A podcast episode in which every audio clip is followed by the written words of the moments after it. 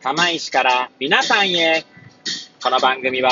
八王子生まれ、八王子育ち、震災の前の年から釜石で働くポンコツの頭の中をゆるーりと紹介していく、そんな番組です。はい、皆さんいかがお過ごしでしょうか？変な髪型をしたポンコツ薬剤師こと町田和俊でございます。というわけでですね、今日も気軽にゆるりとおしゃべりしていきたいと思います。さてさて、今日は何の話をしよっかなーって感じなんですけれども、収録日時はですね、令和3年4月の24日の、えー、土曜日ですね。はい。時刻は、えー、13時45分を回ったところでございます。今日はですね、土曜日出勤でして、まあ、8時から1時までなんですけれども、えー、最後の患者さんが帰ったのが1時でですね、はい。ちょっとまあ、そんなにね、めちゃくちゃ人数が来たわけじゃないんですけど、まあちょっとね、えー、集中したりとかしてなかなか、えー、疲れましたが、えー、今日はね、来てくれた患者さんでですね、えー、久々にお会いする方がいて、というのもですね、うちの薬局は、まあ、私が勤める店舗はですね、土曜日はまあ大体月1回ぐらい出る感じなんですよ。はい。というのも4人で、薬剤師4人で、えー、回してるんですが、あ、その土曜日はね、土曜日は薬剤師4人で回してて、で薬剤師1人なんですね。なので、まあ、簡単に言ってしまえば、週に1回あるかないかって感じですね。まあ、たまに土曜日が5週ある月もありますけど、ちょうど来月、5月がですね、5週ありますが、まあそういう時は私2回出たりするんですけど、まあ土曜日しか来ない患者さんとかもいらっしゃいますので、で、そんな患者さんからですね、今日はあの、まあおばちゃまでしたけど、おばちゃまでしたけどっていうかおばちゃまなんですけど、めちゃくちゃこう、あら、町田さんって、いら、いたのつって、最近全然見ないからとかって言ってですね、いやー、よかった、今日来てとかって言って言われてですね、いやー、まあ、そう言っていただいて本当にありがたい限りでしたね。はい。まあ、そんな嬉しいひとときを過ごしました。はい。で、まあ、そんな話はさておきですね。ここ最近ですね、えー、社会的処方についての、とかあ、社会的処方だったり、今度ですね、26日の月曜日にある薬剤師オンエアのテーマ、居場所ですね、ソーシャルかけて居場所に、まあ、ちなんだ話をというか、あの、どんな話するかなっていうのを今現段階でね、どうやって考えてるのかっていうことをですね、言語化させていただいております。はい。今日も続きでにはなりますので、まあ、もしよければですね、最後までお聞きいただければ幸いでございます。はい。まあ、前回はですね、社会的処方について考えるって感じでお話しさせていただいて、まあ、その中でですね、ま、社会的処方っていうものがを認識すること自体はいいことだとは思うんだけども、最終的にですね、なんかそれが診療報酬とか、調剤報酬とかに関わってくると、それはちょっと違うんじゃないかなと思うよねって話をしましたね。はい。で、まあ私が、まあその昨日とかで、この、ここら最近の放送の中でも、まあ私も社会的処方を試みたことがあるみたいなことをお話ししたんですが、その話でもしようかなと思いますね。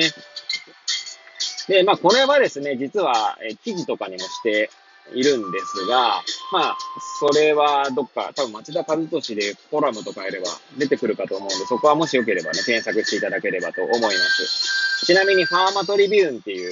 えー、ウェブ上の、ウェブ媒体で、えー、コラムを連載していた時がありまして、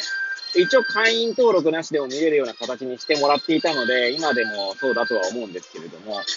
い。もしよければね、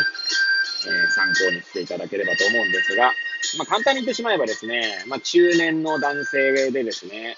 まあ、奥様が一応障害者というくりになってまして、奥様の看病をしてることもあって、本当はその患者さん自身、まあ、旦那さんの方ね、は、えー、仕事に行きたいんだけども、仕事したいんだけども、なかなか仕事に行けないと。デイサービスとか使ってるんだけども、なかなか時間が合わないみたいなことを言ってたんですよね。はい。なので、まあ私はですね、その時、ちょうど、ちょうど今でもなんですけど、まあ、コインにさせていただいている、よく、えー、いろいろ情報交換させていただいている社会福祉協議会の方にですね、何かそういった悩みに対して、こう、サービスとかないのかなってことで相談したんですね。まあ、するとですね、ちょうど社会福祉、釜石市の社会福祉協議会と、えー、五女ルっていうやつだったかな。五女、五女ってあの、あれですね、次女、共女、えー、五女、公女ですか？はい。っていう、まあ、地域包括ケアとかで言われるやつですね。の五条を、まあ、もじった五条ルっていう、えー、団体と、あとは森林組合かな？森林組合だか森林協議会だかすみません、ごめんなさい。あの、そこら辺定かじゃないんですが、まあ、そこと、その3社で、えー、始めた事業がありまして、まあ、薪割りみたいなのでですね、釜石の木をですね、えー、なんだ、その、薪とか、確か、そういうのに使うはずなんだと私は記憶しておりますが、そういった事業があってですね、それは、薪を作るっていう作業自体は、まあ誰でもできるものになってお、いたのと、まあかなりですね、時間は融通が効くっていうこともあってですね、まあ紹介してみたんですね。で、まあ、その患者さんはですね、最初はすごいこう、ああ、どうかなとか思いながら、こう、ちょっとこう、紹介してくれたことに対しては、まあ、感謝の念を述べておりましたけど、結果的にはね、利用しなかったんですよね。まあ、それは、えー、その方がですね、今まで、えー、なんトラックの運転手とか、そういった配送とか運搬とかっていうことしかしたことがないらしくて、多くの人と関わる仕事というのはあまりしたことがなかったらしいんですよね。仕事内容自体は、まあ、そんな心配なかったんですけど、新しい仕事をするということに対してちょっと抵抗感があったんですね。まあ、なので、まあ、別に無理にそれをやんなくてもいいと思いますよってことでですね、まあ、もしまた何かあったら、気軽に相談してくださいねって形で、まあ終わったんですけど、まあ、つまりは社会的処方を試みたけど、社会的処方とはならなかったというか、えー、結果的には患者さんのが良い、良い状態には至らなかったっていう表現をすればいいのかな。はい。まあ、だったりとか、あとは、試みるまでいかない状態だった事例とかもありますね。つまり患者さんに提案はしてないけれども、まあ、ある患者さんの状態を見てですね、社会的処方とか必要かな、みたいな感じで、情報収集を行ったんだけども、まあ、そもそもその、集めた情報を患者さんに提案するまで至らずに、まあ、患者さん自体がですね、状態が良くなってきたっていう事例もありましたね。はい。なのでですね、まあ、私が、そんな、これが社会的処方かどうかっていうのはさておきなんですけど、試みた結あの結果というか、経験からするとですね、やっぱり患者さんがどういう状態でいたいのか、で、何を求めているのか、そして今どういう気持ちなのかとかですね、そういったことがわからない限りは、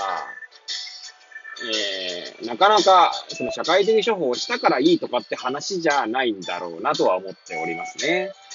なんでそういった意味では今回の薬剤師オンエアのテーマが、ソーシャルかける居場所で、まあ、居場所のいるっていう字ですね。で、これに関しては2回前、えー、前々回でもお話ししたかと思うんですけど、その患者さん自体のですね、まあ、なんだ、ニーズっていう言い方もできるのかもしれないですし、まあ、ジョジョブ理論みたいなこと言えばジョブなのかもしれないですし、